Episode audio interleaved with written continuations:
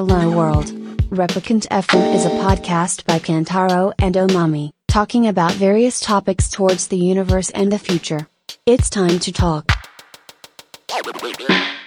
ツアーはね、もう、切りないからね、とにかくね。もう、人それぞれ違うし、はい。うん、このテンションも、ま、毎日違うし、僕は一緒でもね、ゲストの方っていうのは、ワクワクしてる人もいるし、はい。なんか、しょうがないな、お父さん一緒についてきたなっていう人も中にはいるし、そっかそっか。そうそうそうそうそうそう。大体やっぱりね、あの、こういうアクティビティって大体女性が8割9割申し込んでくるんで、うん。基それってのは結構意外だったんですよね。あ、そうなんですね。うん。なんか、楽しいから別にそういう男女差ってそんなにないのかなって思ってたんですけど、うんやっぱそういうガイド申し込むのは女性がかなり多いっていう。そう、ほぼ、うん。ほぼ女性？うんう。うんん。8割、9割は？なんだろうね、やっぱり、り、まあ日本人の女性は、なんか自分が引いてくっていうか、乳が強いのかなって思うところもあるね。やっぱ女性の方が旅にも出るし、もちろん。うんうん一人でも行っちゃうでしょ、女性って。まあ男性もいるけど、男性って、ちょっと変わり者じゃないと多分行かない気がする。女性って普通に女友達とでも一緒に行くし、はい。はい。うん。まあね、僕とか、まあ、健太郎くんとか、はい。まみさんとかは、多分、その同じ庭、庭っていうかフィールドにはいるけども、はい。大体ってこういうフィールドにいる人たちって、アウトドア好きっていう人は、うん結構一、ほんの一握りだと思うんだよね。あ、そうなんだ。うんなんか。わかんないです。周りが、そう、みんなそうだいから。そうそうそう。そうそうそうら。そうそうなんですよ。あれなんですけど、まあでも全体から見たら、見たら全然結構少数派っていうことなんですね。うん。だからもうビジネスチャンスっちゃビジネスチャンスですよね。ううんん。まだ体験してない人の方が、まだもう8割、9割まだいるので、はい日本にはまだ。うんうんうんなるほどね。そう。うん。だから市場はでかいんですよ、意外に。うん。これからまだまだ可能性もあるし、本当だね。ね。だから、もうね、二人も、もうバンバン来てほしいし。はい。もう僕らは本当サクッと、あの 隣町行くかのような感覚で来るので。いや、はいもう友達連れてきてもいいし、いくらでも紹介してもらって、全然いいし。いや、いいっすね。うん。まあ本当に僕も石垣島とか、まあ特に離島というか、まあそういうものすごい、もう僕ら大好きで、もう沖縄で行ったら、まあ本島も当然、うん。僕はまあ、一回仕事で沖縄の仕事があった時あそうなんに、ですね。はい。まあそれは那覇周りだったんですけど、まあもう正直数えるのやめたぐらい、まあ、那覇の方は 山ほど往復したりとかしてたり、まあその間で、こう、ケラマ諸島、はいはいはい。まあ全部行ったりとか、あとは、まあ宮古島も、もう何回も行ったりとか、あとはまあ石垣も、まあ今回来てたり、まあ前回もん、あれだったりして。まあ、すごい、こう、魅力が、あの、詰まってると思うんですけど、まあ、その中で、慎吾さんは石垣島にいるっていうことで、こう、なんていうんですかね、石垣島の、こう、やっぱり、推したい部分というか、なんかそういうところって、どういう部分になってくる感じですかね？石垣は、やっぱり、この八重山諸島のハブでもあるので、中心になるので、こはい。こから、やっぱり、離島は全部行くようになってるんで、まあ、あの、与那国島はね、那覇からも出てる、はい。飛行機が出てるけど、あの、石垣から、ね、飛行機で行くって形になっちゃうので、やっぱりハブになってる部分なんで、まあ、の中でも、やっぱり特会ではない、まあ、んある程度のものは揃うじゃないですか。揃ってる。はいまあ、健太郎くんも、おまみさんも見てるからわかるけど、電池も揃うし。まあ、電池はね、まあ、たまたまね、ローカルのね、はい。つてがありましたからね。まあ、びっくりっていうか、あるんだろうなって僕は思ってたんですけど、うんうんまあ、まあ、そういうのもありつつ、まあ、やっぱり、石垣は自然もあり、だけど、これ以上、まあ僕は都会にもなってほしくないんで、まあある程度バランスが取れて、海にもすぐ、山にもすぐ、川にもすぐ、確かに。うん。で、ね、星空ね、昨日多分、おまみさんも、健太郎くんも昨日見たって、はい。もうね、星空保護区になっているので、そうですね。とか。まあやっぱり自然が隣り合わせうん。いや。の島うんになってきてるので、やっぱりもう、とにかく、なんだろう、自分らしくリラックスできる島、うん。まあ、うん。にしてほしいかな。多分、沖縄本島って多分わさーってしてるんですよ。はい。まあ、はい。まあ、ケントロ君言ってるまあってわかる。だけど、やっぱりこの、まあ、離島も行けるし、うん。ちょっと行ったりしたいなと。はい。石垣ちょっとあれだから、ちょっと、もうちょっと、もっと静かなとこ行きたいって言ったら行けるし。うん。まあ、石垣だとね、こうやってね、北東に来て、あ、うん北西に来ても結構、はいそうですね。僕、今回はその北西、今いる野底のエリアうんは初めて泊まったんですけど、まあ、静か。で、まあ、特にさっきも話出ましたけど、星空うん。が、まあ、とにかくすごいですね。うん。うんなんかその星空保護区っていうのがあって、で、そこに日本で言ったら初めてて？指定されたのが、この、まあ、八重山？八重山。医療持って、西表とかですよね。で、石垣島でもその北西の部分だったりだとか、そうですね。っていうのが、まあ、指定されていて、うん。で、それっていうのは、まあえっと、国際団体のなんかそのダークスカイ協会みたいなものがあって、で、そこにきちゃんと、あの、認定されたうんエリアっていうのが、まあ、その星空保護区っていうのを 名乗れてっていうところで。で、結構条件厳しいんですよね。かなり厳しい。うんなんかいろいろなところ今ね、なんか長野とか、はいなんかいろいろ申請してるみたいだけど、まだ通ってないみたいな。そうそうそうそう。んなんか、その、当然、街灯が、あの、南ルクス以下っていうか、まあそういう明かりがあまりないっていうところもあるし、あとは風の影響とかうっん。ていうのもあって、その風が、あの、あんまり風がふ吹くような場所だと、星がちらついちゃったりして、あんまり綺麗に見えないみたいな、そういうところがあるから、ねうん。確かなんかジェット気流が走ってるか走ってないかみたいな基準もあるっていうのを確か言ってた気がする。そうそうそうそう。だから、そういう場所に来て見える星っていうのは、結構レベルが違うんですよね。うん。で、さっきもちょっと、あの、昼ね、うん。あの、写真ね、見せたけど、はい。うん、あんな感じで、普そうそう。通に、なんかね、慎吾さんがその星空をね、その星空保護区で、一眼で撮った、まあ綺麗な星空の写真があったんだけど、ますごい。あ、なかなかこれは見れないでしょっていうような、まあレベルの星空が普通に上を見上げれば、そう、あるんですようん。ね。まあ空がクリアであればしっかり見えたりとか、まあするっていう楽しみ方もあるし、確かに石垣島って本当にまあ、ちょっと、こう山があるっていうか、うん。山もそれぞれあるんで、まあ、海に入るのも当然綺麗で楽しいし、その山を、まあ僕らトレイルランニングはいも結構走るのも好きなんで、まあそうやってちょっと山を走って、でまあ海沿い走ることもできるし、みたいな。なんかそういう遊びのバリエーションっていうのもものすごい、うん。こう日中夜問わずいっぱいあって、そうなんかすごい改めて魅力的な場所だなっていうのはすごい思いましたけどね思いまし。た。どうですか、おまみさん？そう。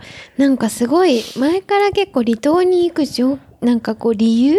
うんみたいなのって割と健太郎とも話し、健太郎くんとも話してても、うん。割とこう何もない贅沢みたいなのってよく話してるんですよね。うん。なんかこう何もないっていうのはすごい変な意味じゃなくて、本当に何もない自然を満喫するとか、海を満喫するとか、近くにコンビニがあって、スーパーがあって、何でも手に入る環境って東京と一緒じゃないですか。うん。そういうのがない贅沢。っていうのすごい重きを置いたりとか、すごくいいな、そういうところがすごい好きで、うん。で、今回も、ちょっとこう、ね、あの、何もないけど、そこですごく自然満喫できるねって、そうそうそう。いうことで選んで、でもすごい良かった。よかったよね。良いし、うんすごいいいよね。うん、うんっていうのがあって、うん。楽しいよね。すごくいい。自然もすごい好きだしどんね。どん伝えてってほしいですよね。もうなんかこの石垣。だからもう慎吾さんとかは特に こ、こ、そんないい場所っていうのが、うん東京から、まあ、成田。から、うん。往復で1万5千円でくれる、来れるっていうのが、もうちょっとありえないっていうか。うんそう、だから、せっかく来るの、航空券すごく安く来るんだったら、まあツアーとか泊まるところとかも多分、すごく、なんだろうね。えらうん選んだ方がいいじゃないけど、もっといい体験ができるかもしれないしとか。そうね。そのうんそれはすごい思ううね。ん、うんそこのチョイスはすごくしてみた方がいいのかもなってちょっと思います。うん結構ね、やっぱり僕も思うんですけど、すごい高級なホテルとか、別に好きですよ。好きだけど、うーん、なんだろう。そこにお金を落とすというか、使うよりも、俺アクティビティとか、うんそういう自分の体験、あの、肌で感じられたりとか、耳から目から全部体感できるものに、お金をね、みんな使ってほしいなって思う。まあ確かにね、すごいリゾートホテル、まあね。結局、正直な話、アクティビティ行くじゃないですか。はい本当にホテルに行く時間って、うん。ほんの数時間なんですよ。確かに。マジで。はい。もうずっと読書したりとか、うん。DVD 見たらどこでも同じなんですよ、結局。まあ、ビーチでね、本読んだりとか、あれもいいですよ、それも。ん。それもありなんだけど、それだったら他に、なんか充実した方がいいかなって思う。みんな、うん、だから高級ホテルね、いっぱい立ってきてるけど、ううん。ん。そうそうそう。そういうのは思ったりとかするかな、やっぱり。なるほどね。うん、でもいいっすよ、本当に。うん。うん確かにね。そりゃ。うん。そこに関してはすごいそうだよね。多分。そうだねいつも宿選ぶときも、うん。なんか、高い低いとかじゃなく、まずこ僕ら最近ホテル選ばないですね。ああ、そもそもだよね、そうそうそう。はい。う、4年ぐらい、3、4年そうだ、じゃない？そうだね。基本的に選んでる。てかもう、そう、宿選ぶ時の 選択肢に僕、ホテルってないのよねはないですね。都内だったらね、しょうがないけどね、うんそれ以外だったら僕もそうしますね。なんかやっ、ぱマミも料理するし、はい。やっぱその行った先で料理したりとか、うん。なんか、ちょっと暮らす感じに近い宿っていうのを結構選んだりはしますね。でもちろん昼間とかはすごい食堂とか、うん街のところをすごい食べるのももちろん好きだから、ん。するけど、食事付きのところとかも、そうだよね。すごいいいとは思うけど、あんまり選ばない。まあそういうのが好きな人もいるからうん全然いいんだけど、思うけどそう、僕らのスタイルとしては結構そういう感じではありますね。うんうんビーチ上がってきてもすぐシャワー浴びれるとか。うん。そうそそうう。どっちいうところもねかというと、そういうことを結構なんかね、まだ、重視したりしますね。うん。それはなんか高い安い、あんま関係なくて、うん全然、ね、なかなか、こう、おも、あの、いい感じに言うと、趣がある。まあ、悪い言葉を使うと、まあ、ちょっとボロボロな、あの、一軒家とか、うん全然泊まりますし、うん好きで。うん。もう僕もだから、どこ行っても別になんか、うん、まあ別に、すごいうん。考え方同じだから、うんん。そう。そうっすね。うんだからなんかアクティビティとかに多分お金がまだ落ちてないのはその理由なのかもしれないしやっぱり、うん。うん、やっぱりこういうのも多分まあ石垣市もアピールしてないし、PR してないし、まああんまりね、良くはないのかなって思うし、もっと多分上に行けると思うんですよね。リゾート地だし。もう観光でしか本当に成り立ってないような島なんで、やっぱりね、うん。離島もそうだし、もちろん。はいはいなるほどね。そう。うん。なんかいっぱい課題は石垣市いっぱいあるなと思いながら。うん。なんか、慎吾さん考える、そのうんうん、石垣島、まあ、石垣うん。市、石垣島うん。の課題っていうのはどういう、課題。まあ沖縄県の中でも、こんだけ観光客いっぱい受け入れてる、この八重山諸島なんだけど、うん。ね、ハブにもなってて中心なんだけど、僕、去年12月に、ザマミ、ザマミ、はい、ザマミ、八重山の。うん。あ、じゃあ、あの、ケラ、ケラマの、ケラマ諸島の、ケラマケラマえっとねうん、どこ行ったんだっけ？赤島？うんとね、赤島じゃなくて、サマミと、なんだっけ？名前出てこない。出てこない。とね渡嘉敷。と、あ、渡嘉敷に行ったんですよ。はいはい。で、渡嘉敷に、三あ、2泊したのかな ?2 泊したんですけど、うんうん。で、渡嘉敷回ったんですけど、はい。どこのビーチに行っても必ず公共のうん。シャワーがあったりとか。ロッカーがあったりとか、あ。ああいうのがあって、うんすごい石垣市めっちゃ遅れてるなって思ったんですよね。なぜかっていうとね、石垣市ってあんだけ観光客受け入れてるのに、はい一回チェックアウトするじゃないですか。そしたら宿のシャワーも使えないし、だからキッチン、更衣室も使えないし、はいパウダールームも使えません。っていうところがほとんどなんですよ。うん。なんで市がちゃんとこんな観光客受け入れてるのに、うんこういうのも公共の施設でできないのかなっていうのが俺の中でうん一番引っかかってるところかな。まあ僕もやろうと思ってるんですけど、実は。はい、はい、はい。あの、まあ白穂なんで、うんちょうど空港に近いところなんで、確かに。そこでちゃんとシャワールーム、はい。あとはいはい完備、うんちゃんとロッカールーム、あ、うんロッカールームはなくてもいいかな。あと、更衣室、うんあとパウダールーム。まあはい女性ね、化粧して帰りたいじゃないですか、はいやっぱり。そういうのの施設を作れないかなって思ってるんですよね。なるほどね。そう、なんかチェックアウトしたらバイバイみたいな。はいはい、はい。そういうノリってどうかなって僕思うんですよね。確かにね、それは。多いんですよ。うん。そう。あると。いいで、結構、シュノーケル屋さんでも、うんなんか会員の、なんか、なんていうのかな、ペットボトルで水浴びたりとかっていうのがあったりとか。うんうん。トボトル。そうそうまあ、海上がったまあら、そうそうそう一応ね。浴びますけど、うん。まあ、それよりかはちゃんとシャワーブースがあったそうそうそうり。シャワー浴びて、うん。そう、うちのショップはちゃんとあるんで、うんうん。ちゃんと。まあ一応有料にはなるけど、はい。だけどそれでもやっぱりね、化粧もできるし、ドライヤーもあるし、うんうんうんしっかりこういうのは全部やってるんで、確かにね。そう、これが僕の中ではやっぱりやってほしい一番のことかなって、観光をいうん受け入れるイコール、うん会うとしても、はい。そうですよね。旅立つまで、うんまあ家に帰るまでが旅だから、はい結局。うん。それは確かに思いますね。まあ、シャワーとかがあれば、うんチェックアウトした後に、遊べる？まあ、飛行機乗るまで、ちょっと時間ある。じゃあ朝、ちょっとビーチ行って、うん。軽く海入って、で、飛行機乗って帰ろうかみたいな。時間ってある時ありますよ、やっぱり。飛行機の時間によっては。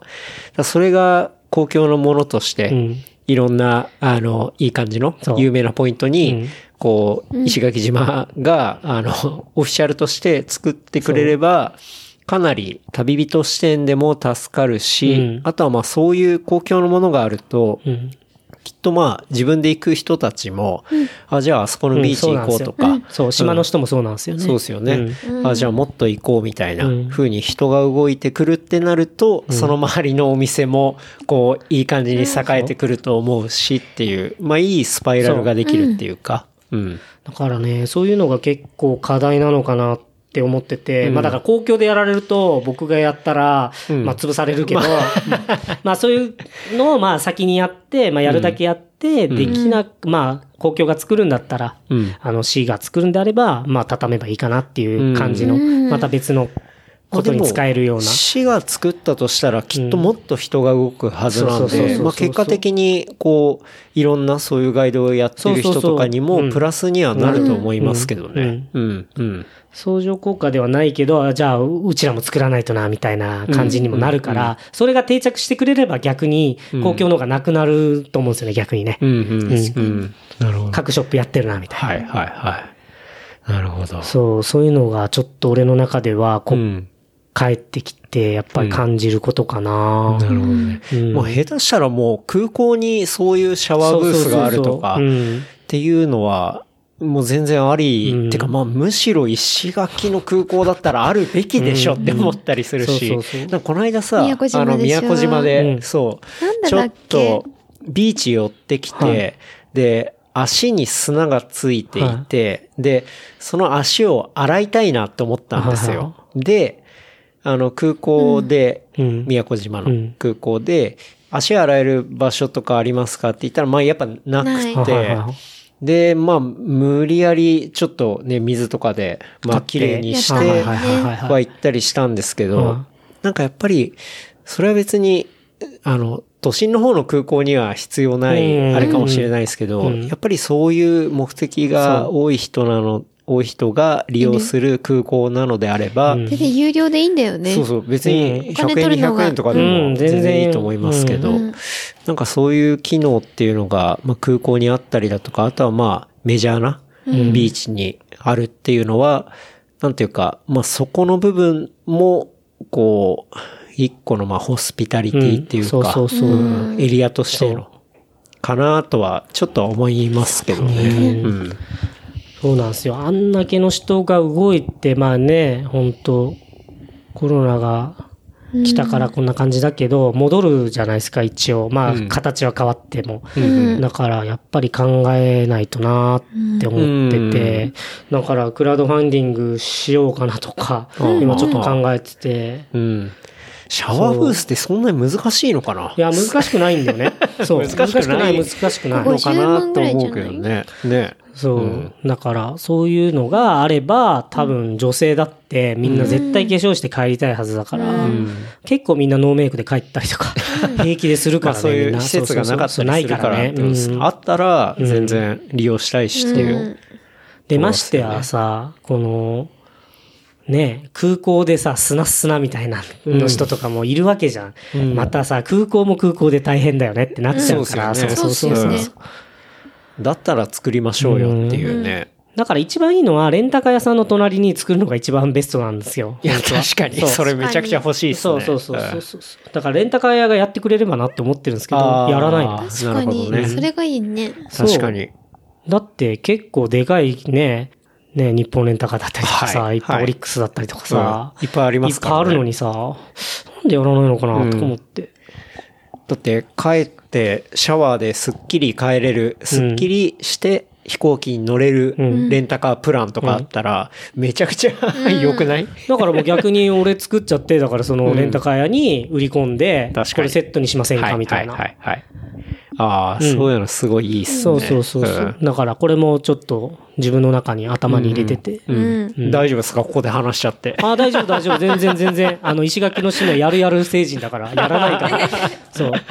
そうなんですよ。石垣の人はね、口は達者なんだけど、やらないんです。いやいや、ほんとほんと。そうなんですか？本当ですよ。えうん、やるやる成人ですよ。えいや。なわけあるかって、なんかやらないんですよ、みんな。ほんと。いや、そこはね、ちょっと慎吾さんががっつりやっていくというところですからね。これはやらないといけない、絶対に。ううんん。いやだって、ビジネスチャンスですよ。だって、隙間でも何でもなく、普通に空いてる。ーいや、そう、普通にニーズはあると思いますよ。めっちゃあるようんね。欲しいし。うんうん。本当に。なるほどな。そう。なんかね、温泉とかああいうの作るとすごいお金かかっちゃうから、うんあれだけど、うんうん普通にシャワーとかだったら別そうに、。シャワーブースだったらね。うん。いや、それは死もやらない。絶対あった方がいいな。うん。ドンキを作る前にやった方がいいそうな。だね。間違いない。あれ ドン壊そうキに入れてか。もいいしね。ドンキを一応シャワールームにしちゃおうか。あれ絶対儲かるよ、あれ。間違いない。ね。っうん。て思いますけどね。うん。うん。なるほどね。そう、なんかね、インバウンドのために、なんか、免税店も作ってあるところがあって、うんうん。そこを免税店オープンする前にコロナになっちゃったから、はい。そう、実際、その、まあ、慎吾さんは東京からこっちに戻ってきて、うん。で、その後、まあ、コロナになったわけじゃないですか。うんその部分ってどうでした？どうでしたっていうか、まあ、まだ終わってはいないですけど、うどうなんすか？いや、だけど、まあだけど、東京に行ったらどうなってたのかなっていうのは考えたりとかはするし、だけど、ああ、やっぱり戻ってきてよかったタイミングだったのかなっていうのも思うし、だから、ちょっと狭間っすよね、自分の中で。うん。いや、なんか、普通に見たら、その、旅行する人とかが減ったりとか、うん。なんかそういうマイナスのインパクトっていうのが結構多いのかなとか、なんかそういうところは思ったりはするんですけど、だけど、そうだよね。やっぱり、ちゃん、まあ日本がちゃんと伝えたからかわからないけど、ん。来ない人は来ないじゃないですか。ちゃんと分かってて。うんうんうんだから帰ってきたタイミングとかって、まあいろいろ考えちゃうよね、やっぱりね。うんうん。ある意味その考えられるうん。タイミングってのができて、うんじゃあもっとこうした方がいいなとか、うんなんかそういうところを結構考えるきっかけになったりとか、そうそうっていうのはあるんですかね。そう、このやっぱり機会でね、なんか踏み踏みとどまるじゃないけどね、まあ前に向かってね、先ほど言ったなんかオンラインツアーやったらいいかなとか、自分のこれからの独立してからやっていくものの考える時間うん。ができたかなって。うん。このままでいけないっていうものって多分あるんですよ。ずっとなーなーなーの部分って。それはダメだから、こう、一歩一歩もっとうん。できるように、で、もっと、ね、わかりやすく、うん。ね。だから結局ね、さっき、まみさんも言ってたけど、選ぶ人ってわかんないしね、やっぱりね、基準がね。うん。そう、基準作りっていうのも大切かもしれないし、うんだからこれから映像もどんどん出していきたいしね。それ楽しみですね。ねうん。やっぱり僕も結構、その、なんて言うんだろうな、そういう離島とかでうんガイドをしている人うん。で、かつ、ローカルっぽい、ローカルの人、うん。ローカルガイドの人の、うん。まあ、インスタとかを見るあとー、結構フォローしてて、あ、そうなんですね。はい。すごい。やっぱそういう人が上げる情報って、うん。あの、いわゆるその検索サイトで、うん。じゃあ石垣、うん。えー、シュノーケルとか、例えばですけど、検索した時に出てくる情報と、ちょっと違うんですよね。やっぱり、うん。ここがすごい綺麗ですとか、うん。やっぱこのポイントだったりとか、うん。まあそうやって上がってくる写真のレベルも違ったりとかうんしていて、うん。だからそういう発信とかってのはやっぱすごい大事だなとか、うん。うん。思ったりしますしね。で、帰り、こっちにね、あの、電池もらってね、向かってくるときにね、ビジネススイッチじゃないけど、うん。っていう話をちょっと健太郎くんにはしたんですけど、うん。やっぱり違うフィールドの人たちも取り込まないといけないから、うんうんうん。スイッチしないといけない。うん。今回は特に、その、のそこマーペイが、うんうん。まあ、のそこマーペイって何なんだって話なんですけど、まあ山です。山があって、すごい面白い形をした山があって、まあそこに、こう、まあ駆け上って降りてっていう、まあいろんなアクティビティもあるし、うん。すごい魅力がいっぱいなところなのでね。うん。なんか、うん。まだ来たことない人がいたら、いっぱい来てほしいし、行くときにね、なんかこう、アクティビティ選ぶときにもちょっとこう、考えてみたらいいかも。そうね。セレクトというか。うん。のそこマーペイは、あれですよね。伝説があるんですよね。そう。うん。伝説ね。うん。その伝説っていうのはどういうものかっていうのを。と、伝、まあ、あの、頂上がですね、一応岩になってるんですよね。岩になってましたねうんなってる。はいまあ、あの岩っていうのは実は、あの、昔、あの、婚約者が、あ、まあ、カップルがいたんですよね。はい。カップルがいて、で、そこで、の、カップルの男性がですね、あの、まあ、僕もちょっとそこは詳しくないんですけど、黒島にうん。行かないといけないと。はい。うん。で、行っちゃったんですよね、この男性ね。で、黒島に行っちゃって、この、女性の名前が一応、マーペイさんっていう名前で、実は。はい。はい。このマーペイさんがですね、この黒島を見るために、まあ、あの、登ったら、この山に登ったら、の底だけ登ったら、彼が見えるんじゃないかと。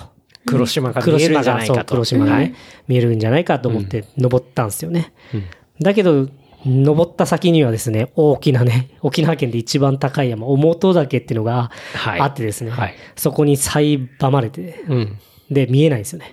うん。それでもう、な、泣き叫んで、はい。そしたら、岩になったという伝説の、マーペさんマがーペイさんが、そのままマーペイさんが泣き叫んで岩になったっていう。うん。そういう伝説そういう伝の山です。説があるね。まあちょっと悲しい伝説があるそうですよね。山っていうね。そっか。そういう伝説を見てね、まあ、最終石になる。まあ、地蔵になる。水木さんじゃない？水木さんっていうね。まあ、そういうね、ことをちょっと連想しましたけど。結構沖縄ってやっぱそういう伝説というか、はいうん。そういう場所だったり、そうそういう言い伝えだったりっていうものが結構あって、はい。なんかすごい、こう、まあ、観光としても面白いし、うん。なんていうか、まあ、単純な、こう、山として捉えてしまえばそうなんだけど、そのバックストーリーっていうのが、うん、あったりして、うん。すごい魅力的ですよね。そうですね。まあ僕が生まれ育ったね、大浜っていうところも、小焼赤八っていう人の伝説があったりとか。はい。まあこれはまたね、次回来た時にでも、ちょっと案内、案内できればなと思って。すごいんですよね。そこもまた。そういうの多いですね、結構ね。そうですよね。うん。僕らもね、うん。その、那覇行ったりした時は、久高島に行ったりとか、まあしましたけど、あそこもね、かなり、こう、琉球そ王国そう。の、まあ、元祖そうっていうか、そうですね。まあそういう島だったそうりして。なんですよね。うんあそこに女性のね、神様としてね、うん。天海清という女性の神様が降りて、で、琉球王国を守っていったっていうね。そうですよね。はい。で、そういう、まあ、祭事というか、うんまあ、そういうお祭りがあるときには、こう、島の半分っていうのには、まあ、そのローカルの人以外入れなかったりだとか、まあ、そういうすごい神聖な場所っていうのが、ねうん。結構多いんですよね。よね。そう、男性も入れなかったんで、うん数年前まで。うんうんうん。そう、神の島。そうですよね。うん。まあね、この女性の神様っていうのがね、あの、まあ、健太郎くんとおまめさんに話した、あの、ユタ、まあ、霊媒師、うん。まあ、そういた子みたいな方なんですけどね。うん。まあ、そういうのが、は、な、なんか降りてきた島、神の島。うん。そうそうそその、ユタの話で言ったら、そう、今日聞いて結構、うんね。あの、初めて知ったんですけど、なんか、お、ん？お母さん？う。そう、なんかね、が最近お母さんがね、ちょっと体調が悪かったりとかして、はい。はい。で、去年おばあちゃんが亡くなってから、うん。ちょっと、えっと、1年経って、で、なんか、まあ、調子が悪いなと、いう感じで、まあ、今日ちょっと、お昼から、まあ、いつまでやってたかわかんないですけど、はいなんかこのユタが来て、うんなんか見てもらうとか言って言ってたんですけど、んそうそうそう。このユタっていうのが、まあ一応、まあ霊媒師的なものなんですけど、はい。まあ沖縄では、まああの、ね、あのすごい重要な役割をしている。まあ大体女性、おばさんとかが多いですけど、うんうん。ユタ。そうユタ。で、ちょっと、あの、僕がちょっと体験したことをちょっと話すと、ん僕小さい頃お父さんがね、あのーよく病気がちだったんですよ。はい。病気になったら、どこ行きます？まあ、病院。病気ますよねはい。だけど病院に行って、精密、精密検査とか全部やったんですけど、原因がわからないんですよね。うん。で、わからないから、うん。と、ある人のところに連れて行くんですよ。はい。これがユタなんですそう、ユタなんですよはあ。そう。で、うんこのユタのところに、はいまあ家族、まあ妹と、まあお母さんと、で、まあおばあちゃん、ああと、はうちのお父さんのお母さんうんうん。と5人ではい行ったんですよね、そのユタのところに。そしたら、このユタさん一発で、なんかいろいろ当てるんですよね。ほとね、小さい頃お父さんが、なんか遊んでた場所があるんですけど、はいそこにですね、う。うん。実は戦争中にうちのこのおばさん、あ、おばあちゃんのお姉さん、はい。お姉さんが、と、そこで戦争中に亡くなったみたいなんですよね。うんうん。で、ちゃんとね、ここで供養できてなくて、ほできてなくて、うんで、この天国のことを沖縄の方言で愚僧って言うんですよ、愚僧う。。愚僧。はい。後に生きるって書くんですよ。後に生きる。はいはいはい。で、これまた逆から読むと、うん後に生きた。まあ、要は、こっから、あまあ、いろいろ、こういうところ、亡くなったらどこ行くかって言ったら天国。のことを愚僧って言うんですよね。で、まあ、愚僧に行けてなくて、うんこの、おばさんが亡くなったところでお父さん遊んでたから、うん小さい頃からこのおばさんがくっついてきたみたいなんですよね。ずっと。それで、さっき言った天国に行けてないって言ってはい訴えかけて、だから病気になさせたりとか。はあ、なるほど。で、僕が知ってる限りでは、お父さん3回ぐらい事故を起こしてて、うんうん何にも原因が不明な事故。ほう。え、それ交通事故とか交通事はい。でちょうど当時多分、ハイエースかなんか乗ってたのかな？なんかいろいろ仕事してたんで、うちのお父さん。うんカーテン屋さんやってて。はい。で、大きいワゴン車のなハイエース乗ってて。うんそこで乗ってた時にも意味不明な事故が起きて。僕も乗ってたんですけど、はいまあ妹も乗ってて、うん大丈夫だったんですけど。そこで、のが、このおばさんが、要はくっついてきて、愚装に行けてないから。なるほど。で、その場所までこのユタと一緒に行って、うんお供え物とお線香をやって、はいこのユタが、はい。こ更新っていうかなんか話し始めるんですよね、このおばさんと。ほう。あ、まあ、霊媒師だからそうそうそう話し始めるんですよね。はい。はい。あなた、あの、あの、みんな愚装で、あの世でみんな待ってるよと。うんうん。言ったら、行ってこれの会話をして、やりとりして、と、多分5日か、まあ1週間ぐらいしないうちに、うちのお父さん病気治ったんですよね。いや、これこういうのがあるんですよ。はあ、なるほど。事故も起こさなくなって。うーん。その、すこういうのが起きるんですよね。病院の、うんじゃあ、こう、第二の選択肢というか、そう。もうそことむしろ並列に語られてるぐらい、のソリューションとしてユタっていうのが、この沖沖縄ではあるっていうことなんですね。うん。だから今日もね、多分昼間、やってたんじゃないかなと。うーん。なるほど。そうそうそうそう。ユタだからそう。まあ、ことわざにもなってるけど、うん。そのことわざっていうのは。そうそう。医者半分、ユタ半分みたいな医。者半分、ユタ半分。あまあ、医者に行ってダメだったらユタに連れて行きなさいよっていう意味で、そういうことわざ。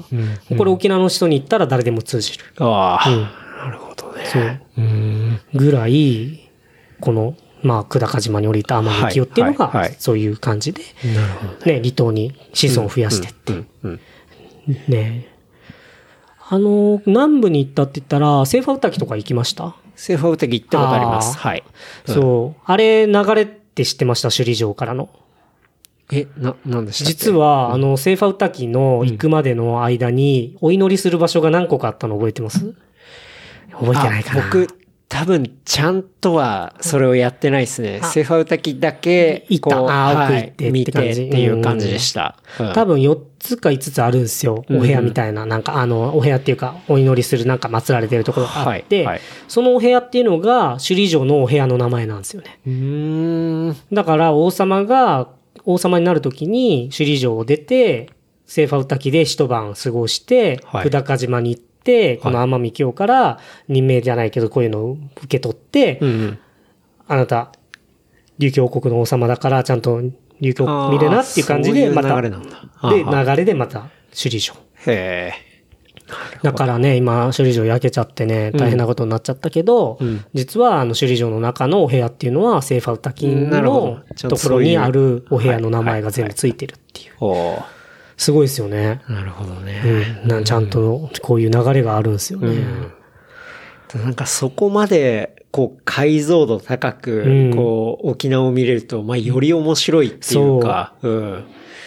魅力もあるし、そう。だからこういう歴史とか文化とかっていうのは、多分僕らでしか話せないし、うんうん。だからね、本土からやってきた人が話しても説得力ないし、確かに。そう、さっき言った有効化、無効化っていう話もそうだし、い。そうそうそう。だから、なるほど無効化できないから、ユタ。受けたことあります？いや僕はだからそのお父さん行った時に行そうか。ったっきり会ってないですけど、あああうんあ、じゃあ、お父さんのはあったけど、自分のはまだうんやったことないですね。まあ、災い事がね、続いたっていうこともまず今のところないから、うんそうそうそうそう。まあでも将来的に、出てくるかもしれないし、ね、続いたら、そうそうそう。ユタにそう、頼る。ああ。なるほどな。だから、まあなんかあって、健太郎くんにもなんか災いが続くなとかはいあったら、はい。僕紹介しますんで。ユタ。ユタ。まあ僕も会ったことがないから、今回うんどのユタが来たかわからないので、はいはいそうそうそうそう。ユタはどうなんですかね？沖縄の人だけに効力があるんですかね？いや。多分それはないと思います。あうん。うん。うんもう全然、全然どこでも。うんんなるほど。そう。大体石、あの、石垣じゃなくて、この、なんだろう、災い事が続くっていうのは、うん。大体先祖大切にしてなかったりとあか、だからやっぱそこが先祖崇拝というか、そうそうそうそううんそういう部分にしっかりつながっていて、まあそれが現代にも医者が まあ豊かみたいな、まあそういうところにもちゃんと生きているっていうことなんですね。そう。うん。だからすごいなって思うんですよね、僕も。だから文、あ文化、歴史掘っていくとはい、すげえなって、うん。なんか、あんまりそんな歴史とかにあんまり興味はなかったんですけど、もうなんか調べていくうちに、あ、これこういう流れなんだみたいな、うんうん。そう、あったりとか。なるほどね。そうなんですよ。ユタ。すごいな。まあ、海外でいうシャーマンみたいな。あ、まあ、まさにそうですよね。シャーマンですよね。うん。うん。そうなんですよ。いやー、面白い。いや、なんかね、ああ、もうなんかいっぱいあるね。こういうことが、いろんなことが起きるから、日常的に。はい。すごいそういうものが、まあ身近な、ね、生活にすごい身近っていうことですようね。ん。まあ、怖がる人もいるけどね、やっぱり中にはね。うんまあ、様々だけど。うん。うん。うん。まあでも、ある意味その先祖に守られていたりだとか、だってそこをちゃんとしていれば、うん、問題が。っていうねんそういう考え方そう。ですもんね。うん。まあだから、16日祭って言って、だいたい1月の後半から2月にかけて、あの、まあ、その年によって旧暦で動くんではい、変わるんだけど、うんうん今年は2月の9日がその16日祭っていうのに当たって、1月16日。うんまあ、あの世のお正月なんですよ。うんまあ、お墓に行って、はい。みんなゴザ、ゴザとかブルーシート引いて、うんオードブル持ってきて、はい三子持ってきて、うん青森持ってきて、はいどんちゃん騒ぎするんですよ。うん。そうそう。多分ね、なんか県民賞とか、ああいうのはいで多分やってったのを見てるかもしれないけど、そういうのやるんですよね。また天国でみんな守ってくださいね、見守ってくださいね、みたいな感じでやる行事。あの世のお正月。はいはいはい。あの世のお正月。そう。結構、なんて言うんだろう、その、あの世のお正月でちゃんと祝うっていうか、うん。うんそうそうそうそう。なんか、そのメキシコの死者あーそうその祭りじゃないですけど、なんかちょっとそういう系ですよね。なんか、こう、死に対して暗い感じで捉えるんではなくて、ちゃんと向こうもお正月だから、こう、楽しくするみたいな、うんそうなんですそういう。部分があるんですね。そう。うんあとはね、ちょっと見たことあるかわからないけど、内紙って言って、内紙。内紙って言うんですけど、まあ黄色い、なんか、なんていうのかな、用紙が、はい。こう紙。ティッシュペーパーよりちょっと分厚めの、はい。あれに、こういうね、昔の、なんていうの？あの、江戸時代とかで使ってたような、はいあの、丸が開いた五円玉みたいなお金あるじゃないですか。うんはいああいうのを紙に打ち付けて、これがあの世のお金だよって言って、うんこの行事ごとに、何でも行事ごとにこのお金を焼いて、あの世に持たせるっていう意味で、これを内紙っていうのを焼くんですよ。ほう、ほう、ほう。だから焼けば焼くほどうん、すごい、あの世でそうお金持ちにお金持ちそうそうそうそう。っていうのが あるとか、へー内紙って言うんですけど、はいまあ、う打ってあるんで、はいお金の形が。で、それもその、えっと、なんて言うんだろうな。そのオードオードブル持ってくる、んお祭りでやるってそう、16日いうことです。祭の最後に焼くんですよ。は焼いて、あの世に持ってってくださいねっていうあ。はい、はい、はい。あの世でもお金必要なんだ。らしいっすよ。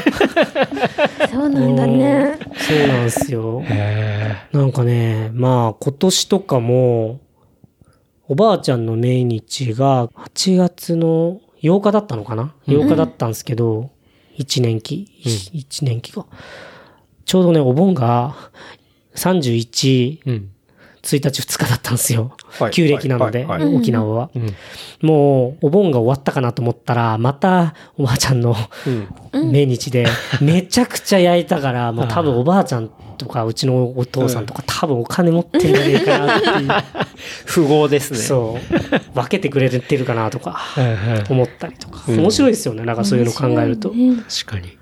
そういうつながりを常に意識してるっていうのが。そう、なんか、そうなんですよね。なるほどね。だから先祖をこんだけ思う地域も多分珍しいんじゃないのかなって思うね。に日本の中では結構基本的にね。そうっすね。いやーもう本当にいろんな角度から、こう興味深いし、うん、知ることができるし、うんうん、魅力があってね。ね、魅力をね、感じたよね。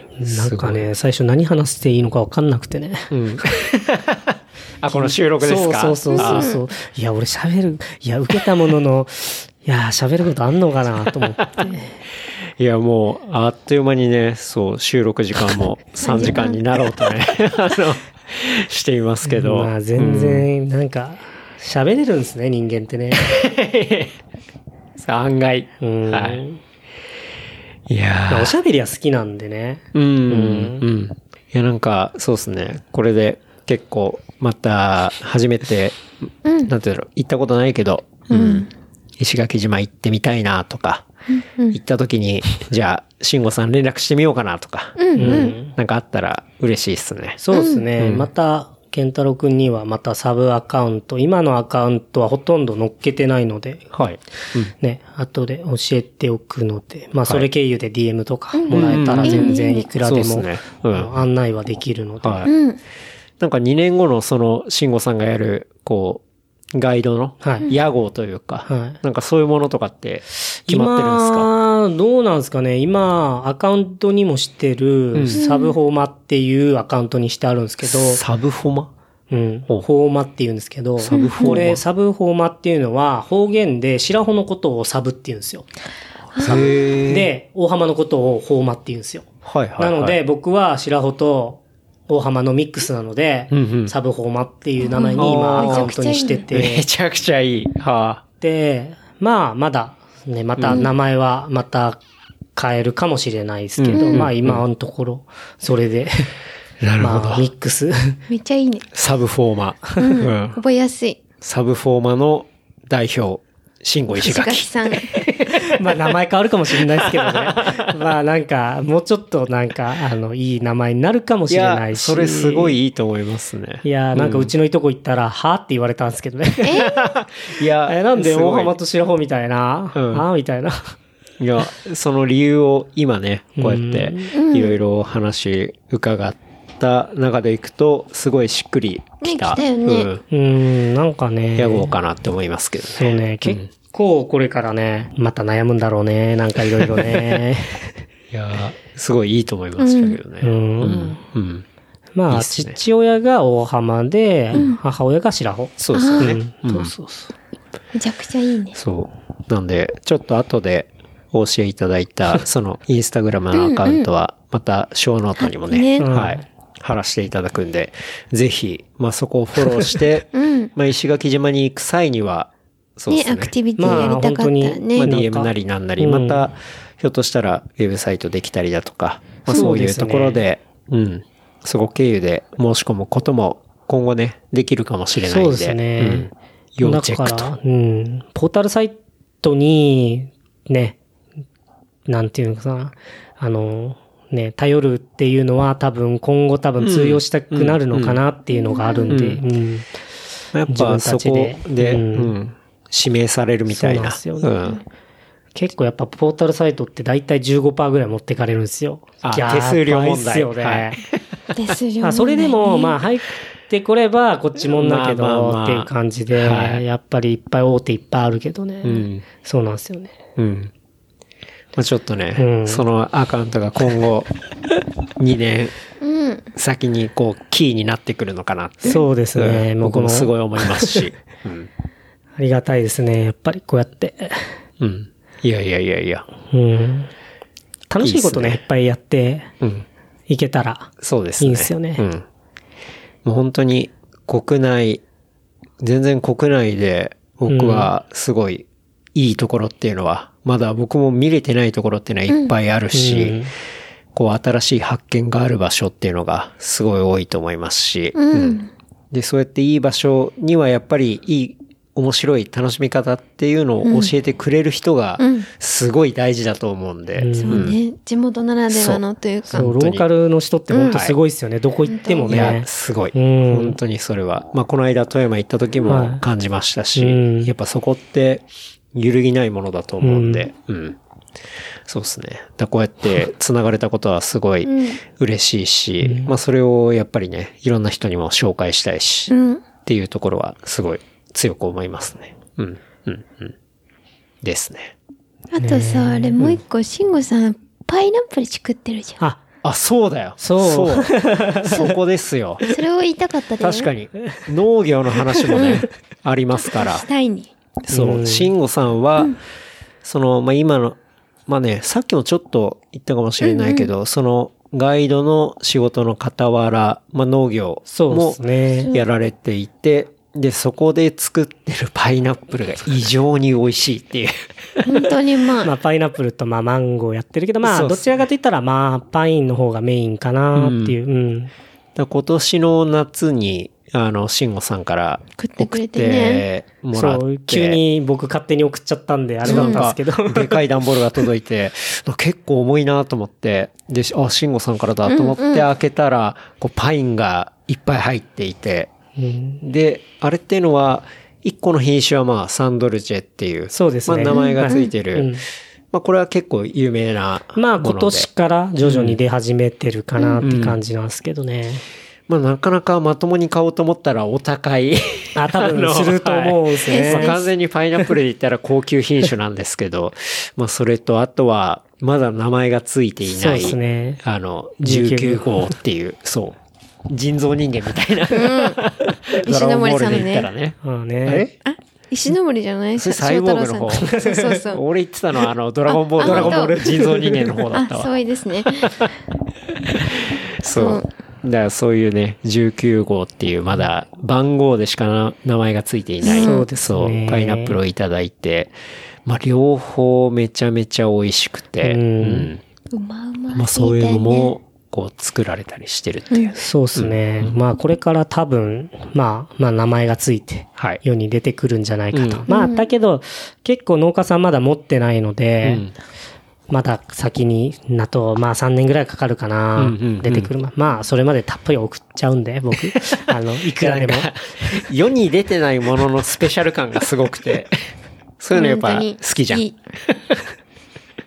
そう。あれはねね、うん。もうめちゃくちゃうだからまいよ。、そう、下手したら、まあ、慎吾さんにガイドをお願いして、そしたら、そこのおやつで出てくるかもしれないですしね。そうですねうん。本当にね、まあ、サンドルチェは、サンドルチェでめちゃめちゃ美味しくて、うん。いわゆるその味が濃い、非常に糖度、まあ、両方糖度は高いですけど、うん。こう、その二ついったら、どっちかっていうとこってりそうですね。している、うん。みあの、味の、まあ、パイナップルで、うん。で、19号のその世に出てない方は、こうなんですかね。梨みたいにそうね、。甘みが非常に上品な甘みで、みずみずしい。ものすごいみずみずしくて、確かにそう、本当に美味しい梨を、あの、想起するような、うん。あの、パイナップルで。でも、それは当然味はパイナップルなんですけど、あ、こういうパインがあるんだっていうね。そうだよね。なかなか衝撃を受けて。うん。だから、二人でも話してたんですけど、量をこう食べるんであれば、うん19号の方が割とやっぱ量をいけますね進むんですよね。うん。結構やっぱこってりだとどうしても、あの、何粒かっていうか感じになるんですけど、19号の方は結構、こう、パクパクパクパク、こういけて、でも多分、糖度がめちゃくちゃ高くて、高いねそうう。んだけどいけるっていう。ううんん。なんか特に夏場とかね。まあ本当にいいよねうんうんすごいいいなっていう。もうまた来年もはい。楽しみに。まあ、10、10、まあ、サンドルチェの方は、はい。まあ、冬見も一応今やってるので、うんうんまあ、これから、うんまあ、冬とまた夏の違いを楽しんでもらえればなと思ってるんで、まあ、お二人楽しみにはいしててください。突然送ってくると思うんで、僕告知なしで送るんで。パイナップル爆弾が。そう、なんかね、そう、あの時期に多分12月とかに多分出しちゃうと、多分1個2500円じゃ効かなくなるんですよね。すごいっすよね。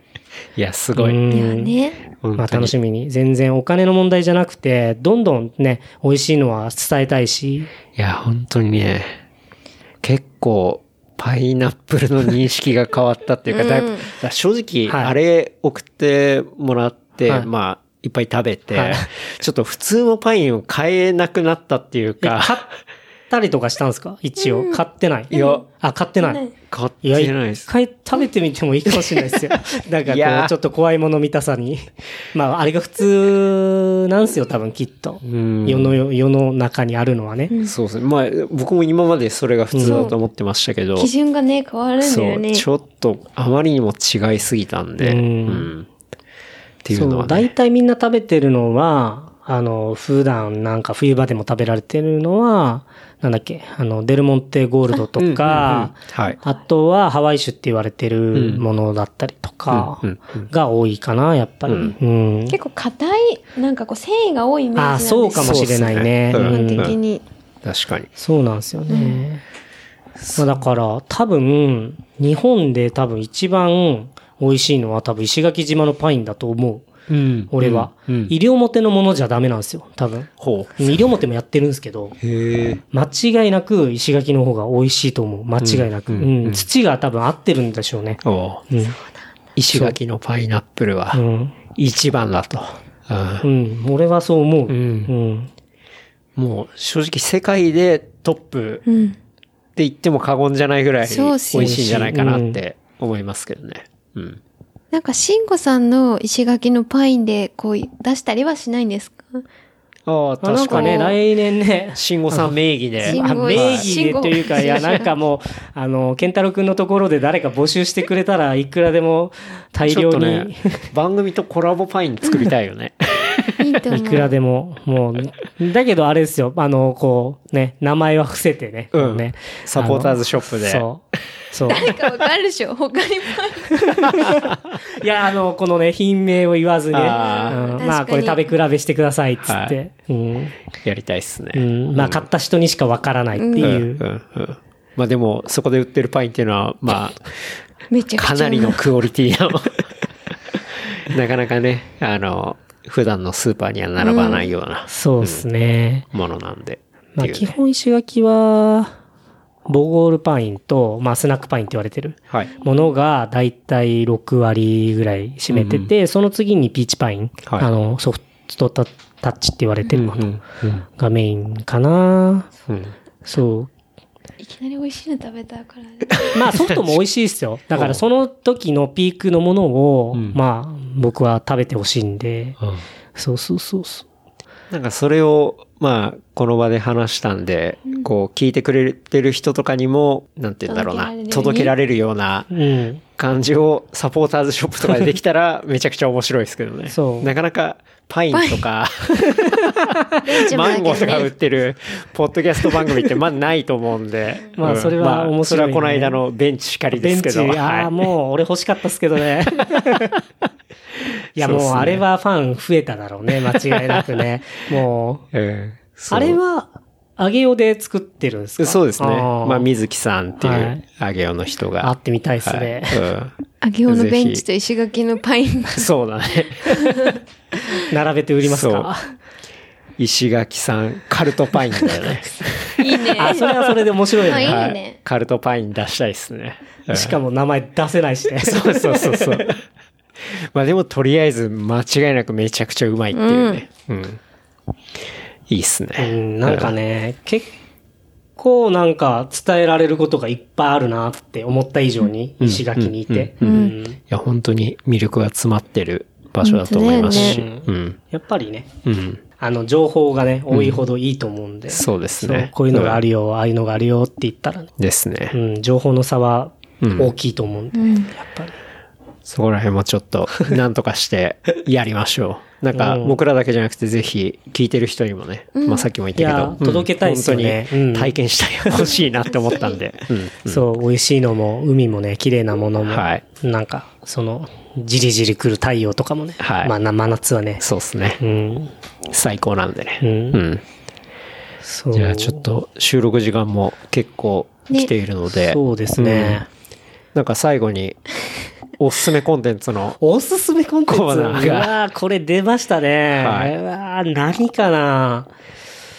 コンテンツ？何ですかね。おすすめコンテンツ。見た、聞いた、読んだ。まあ以外でも全然いいんですけど、こう、慎吾石垣がおすすめする。だからもう石垣がこう、お確すすかにねめなんだけど、まあそうなんですけどねそれ以外にもうね。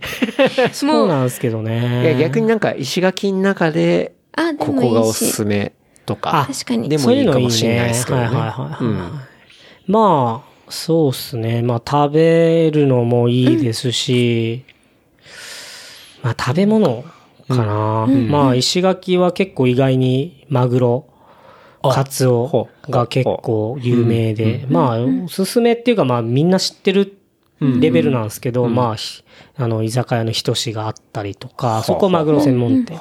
もう、もう今度連れてきますね。はい。もう、あの、信じられないぐらい美味しくて、はいこのコスパでこの値段は都内に行ったら多分3倍ぐらい取られるぐらいの勢いの ものを出せ、出してくれる居酒屋さんがあって。ひとし。ひとし。おう2店舗あるんですけど、本店と石岩島店っていうのがあって、はい。ねそこが美味しかったりとか、うん。あとは今日食べたね、B 級グルメのね、はい鬼笹だったりとか。そうだね。それだわ。それ僕もおすすうんおすすめめ、 agree ですね。はい。うん知念商会に行けばそう。買える。鬼笹っていうのは、そう、これ多分ちょっと説明してもらった方がいいですね。すね多分知らないと思います、みんな。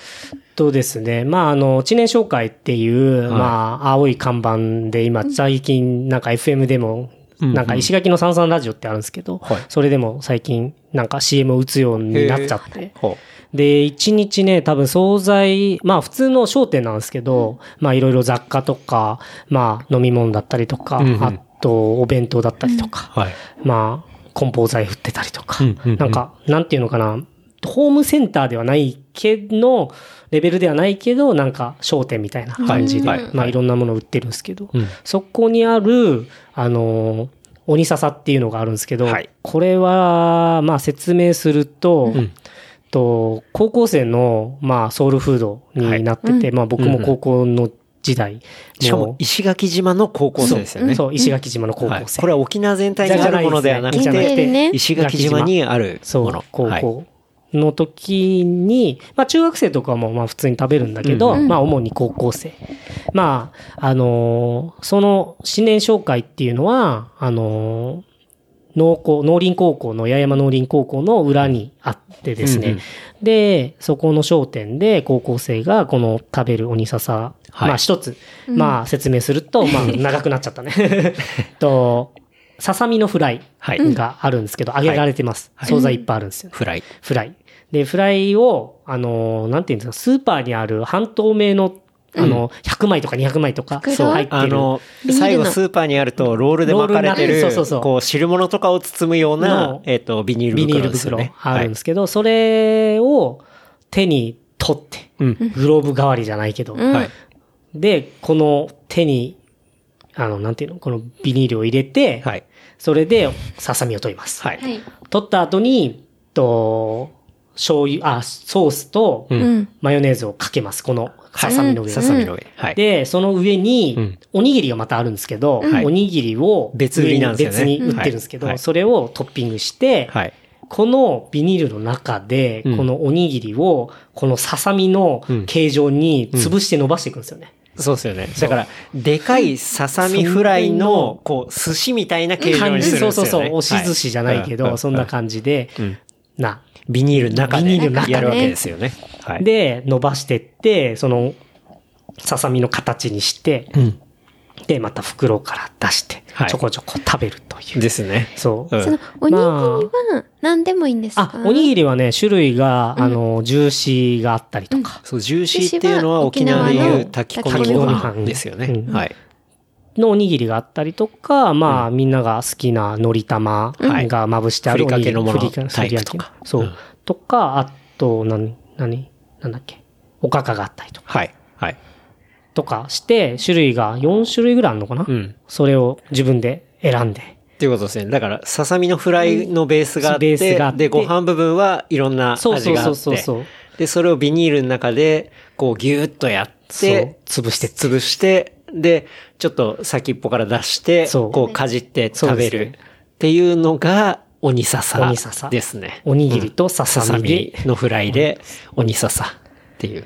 美味しいんだよね。これはね、本当に、マジでうまくて、あの、初めて、そう、慎吾さんと、こう、海、ガイドしてもらった時に、こう、お昼ご飯というか、うん。そういう形で、こういうのあってって、袋プラーって出されて、で、その状態では、おにぎりとささみっていうのは全然別々になってて、そうですねで、これどうやって食べるんですかっつったらこうやって潰して食べるんだよみたいな話をされて、わ、これは食べたことないと思って。で、それが鬼笹って言うんだよっていう風に言われて、へーと思って。で、しかも、そのね、石垣島と結構特有の、はい。その、まあ中高生、はい。ソウルフードはい。っていうところで、まあ実際食べると、そのソースとマヨネーズと、うん。まあささみの、あの、フライの美味しさと、で、それが下にある、僕はやっぱジューシー好きなので、まあまあまあうん。炊き込みご飯すごい好きで、そこと、こう混ぜ、はい。混ぜてというか、まあそういうお寿司みたいな感じで食べるっていうのが、まあ美味しいよね。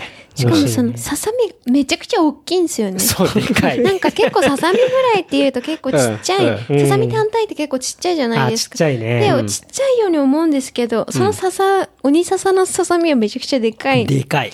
だからあの、手のひらぐらいあるよね。うんああるねそう。だそういう風に食べ、だ食べ方も結構面白いし、味も美味しいし、片手で食べれるしね。そうね。そうそうそう。だ周りにビニールがあって、そこから食べるものだから、う。うんんすごい後片付けも楽だし、うんっていうね、なかなか他では見ないものがある。確かにこれはおすすめですね。ううんん。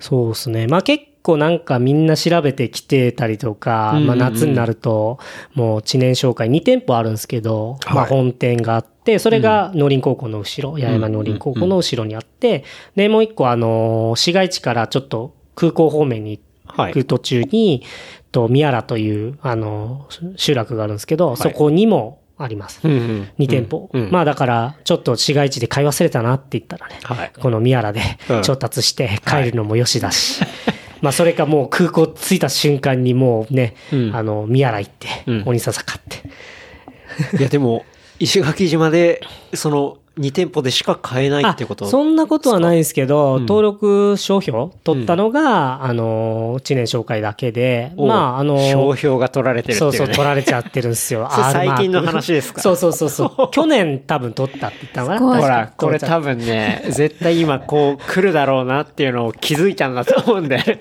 で物自体はね、もっと前からあったんですもんね。うんそうあっだって、慎吾さんがそれこそそう。学生の時代からあったわそう、けだから。あの、うちの高校、八重山高校の裏にも売店があって、そこもやってたし、ということで。で、また商工高校の後ろにも売店があってやってたし、で、きっと僕らみたいに、うわ、これ超いいっていう、そのならでは感もあるし、あ、これは絶対、なんていうの、跳ねるぞっていうか、そういうのを思った人がきっと商標を取ったんだろうと思うけどね。うん値段も安いしね、きっそう、と。200まあ、そういうふうに、その紹介が気づいたっていうことですよね。そう。だからまあ取っちゃえみたいなうんね。いや、だけどいいことだと思うんだけどね。ううんうんん。もう、これやることによって知られるしね、またね。確かに。ううんん。石垣に行ったら、鬼笹を食べようみたいな。食うん。これはね、そう。今、確かに、まあ、マックスおすすめコンテンツ出ましたね。まあ、なんだろうね。まあ、あとはもう八重山そばとかはね、うんもうやっぱり沖縄そばとはちょっとね、はい出汁が違うしね。確かに。うん。美味しかったり、麺も違うし、うん。とかかなそうですねんあと僕が今日食べ、僕らが今日食べて美味しかったなって、ヤギ刺し。はいはいはいはい。はい。あそこの、えっと、あの食堂の名前なんだ三木食堂。三崎食堂か。あ、そうだ、そうそうそうそう。はい。そう、の底にある三崎食堂っていう食堂が、まあ結構有名な食堂なんですよね。そう、結構フラビ、いい感じのね、もう、うんそうもそう。なかなか趣があるうん。食堂なんですけど、あそこで、まあ食べたヤギ刺しが、ね。僕、ヤギって、正直今まで、なんだっけ、奄美とかであ食べて、焼き汁。そう、あれがヤギ汁だったんですけど、ちょっと食べれなくて。あーもうの独特ですからねはいすごく苦手だったんだよね。ちょっと苦手な部類に入ってたんですけど、今日、その定食、ねうんあ、昨日か。そうそう。そう、昨日、ヤギ刺しが定食に出てきて、うんあ、これ、うまっと思って。そう。ね。美味しかったよね。ね。すごい美味しかったです。だけど、あのね、ヤギ汁のイメージがあったのによく頼んだなっていうね。なんかついてきたんですよ、あ定食ついてきたってことか。そう、定食で、その八重山そばもあるし、うん。あとは石垣牛のハンバーグもあるし、うん。みたいな、こう、何でも盛りみたいなはいはいはい。定食があって、で、それの中にヤギ刺しが書いてあって、まあ、じゃあ食べてみるかと思って食べたら、確かに書いてあった気がするな、俺も何回か行ってんだけど、そう、なんか、うん、誰か食べてたね、そういえばね。まあ、新鮮だからね、多分美味しいね、ねあの、うんなんかすごいちょっと、うん。ヤギ肉のイメージがだいぶ変わったっていうか。うんそう、最近、そう、ヤギね、めちゃくちゃ増えてて、石垣。うんそうそうそう。なんか飼ってる人も多くて、なんか結構いい取引になってるみたいなうんね。結構、その、いろいろ移動してると、うんあ、ヤギいたとか。ヤギしか見ない。うんヤギ、あと馬。うんうん。多いっすよね。なんかね、馬、午前中見てたんですか、はい。あれ？あの、走ったところにいて、はい、馬が。あ、馬だと思って。う。うんん。っていう感じでした。ね、そうそうそう。うん。いやー、いいおすすめコンテンツ出ましたね。いやー、うんだけどこれだけかなってなっちゃわないかな。いや、多分な、いっぱいあるんですけあーはいど、はいはいその中でも、こう、いわゆるそのメディアにまだあんまり出てなくて、うん慎吾さんならではのね。そう、僕は慎吾さんから出てきたものとして、鬼笹あっていうのは結構一番僕は食らった、あの、ねコンテンツの一個ではあったので、うん。まあ当然、海、山まあねだったり、うんうん食べ物もいっぱい美味しかったりとか、そのマグロの場所とかあったりしますけど、うん。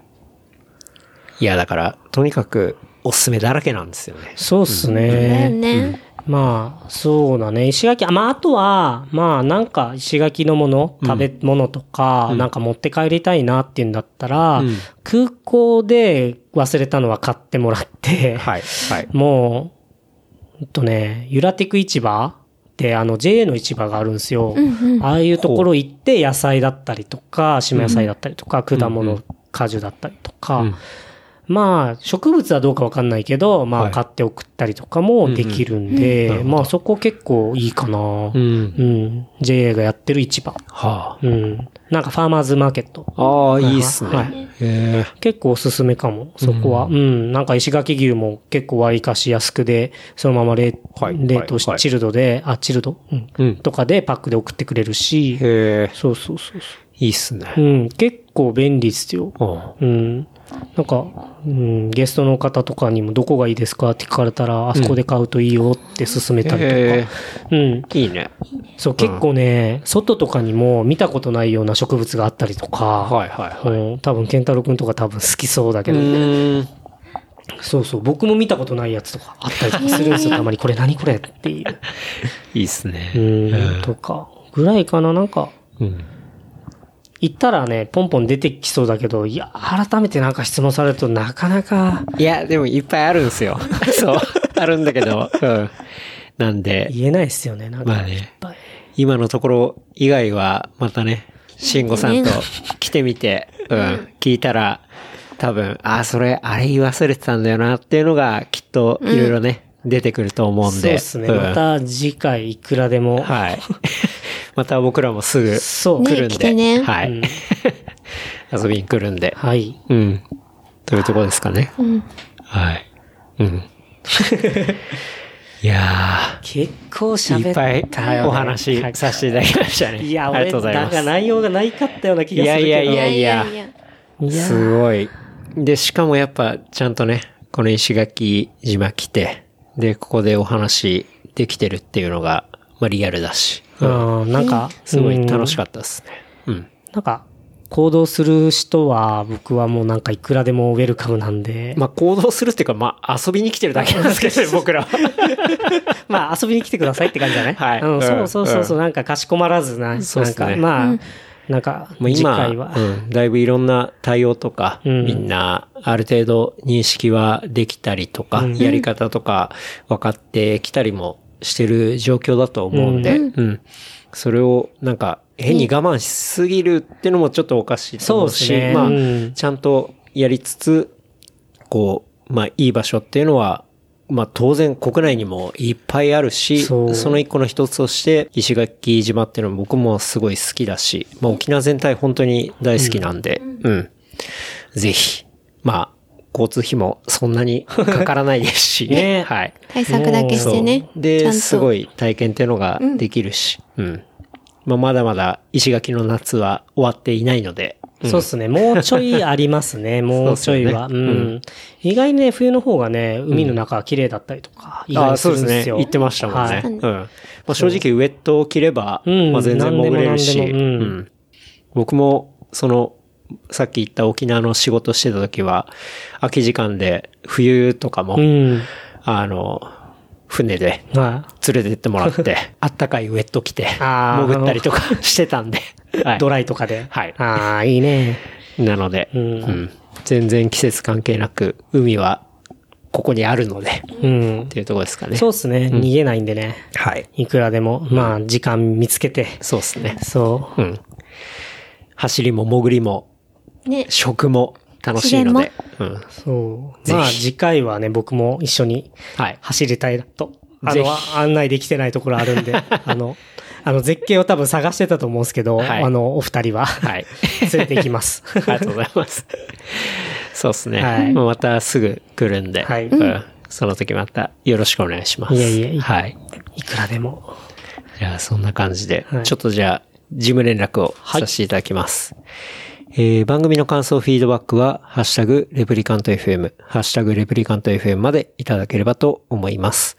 あとは、話した内容をまとめたショーノートは、レプリカント .fm で見ることできますので、こちらもエピソードと合わせてお楽しみください。あとは番組のサポーターグッズ置いておりますショップは replicantfm.shop で見ることできますので、こちらも合わせてよろしくお願いします。はい。っていうとこですね。はい。いやー、長時間ありがとうございました。今日は一日。ねはいうんまあ、一日半日かな。まあ半日。うん。まあ、ゆっくり楽しかったっしすしてたみたいなんで。まあ、僕もなんかお邪魔し、逆にお邪魔しちゃったな、みたいな。いやいやいやいや。楽しかったです。はい。うん。ユンタクも経験できましたし。あ、そうですよ。あれがユンタクですよ。はい本当に。いや、これがあって僕は、まあ基本、慎吾さんとね、その宮城さんが話してて、これがそれかもしんねえなって思ってて、終わった後に確認したら、ユンタクな感じってなってたんで、あ、これだと思って。っていうところがあって。次は、うんあの、おまみさんも一緒に。そうねねはい。ユンタク。はい。でも多分、俺が今回経験したのは相当ショートバージョンのユンタクだから。あ、そうですね。ロングユンタク？本気のロングユンタクは、まあ、今回の収録ぐらいの長さあるらしいから。楽しみ。そうなんですよ。友達とか、あの、どんどん集まっちゃうんだって。いいね。やばいよね。そう、なんかね、人が人を呼んでくるところとかあるんですよ、場所によってはなんかね。うんそう。でも、飲み会で、じゃあ何時に集まろうみたいな、じゃなくて、うん自然発生的なそういう会なんだよね。うん。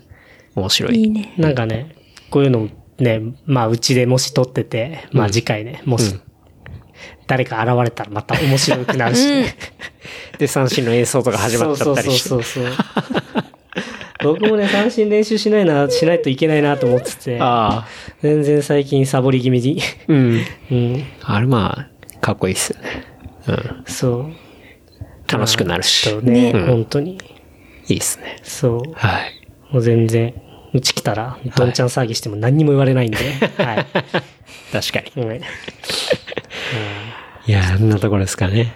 はい。はいありがとうございます。なんか。ありがとうございます。じゃあ、今回は改めまして、慎吾石垣こと、慎吾さんお招きしてお届けさせていただきました。そして、from、えー、八重山諸島石垣島からですね、はい。お届けいたしましたと。はい。うん。いうところですね。いやー、今回ありがとうございました。ありがとうございましたありがとうございましたありがとうございます。僕らはね、あと1日滞在して、ね一泊して、えー日曜日に帰る感じになりますが、はい。はい。ね。まあ、無事帰れるのか問題もね、あるからね。タイミング的に確かにね、ちょっと、台風が怖いね。東京に来ているんじゃないか説はあるんですけど、まあ、帰れなくなったらうちに泊まってください。はい。わかりました。いや、本当に改めまして、慎吾さん、ありがとうございました。ありがとうございましたありがとうございますありがとうございました。それではまた来週。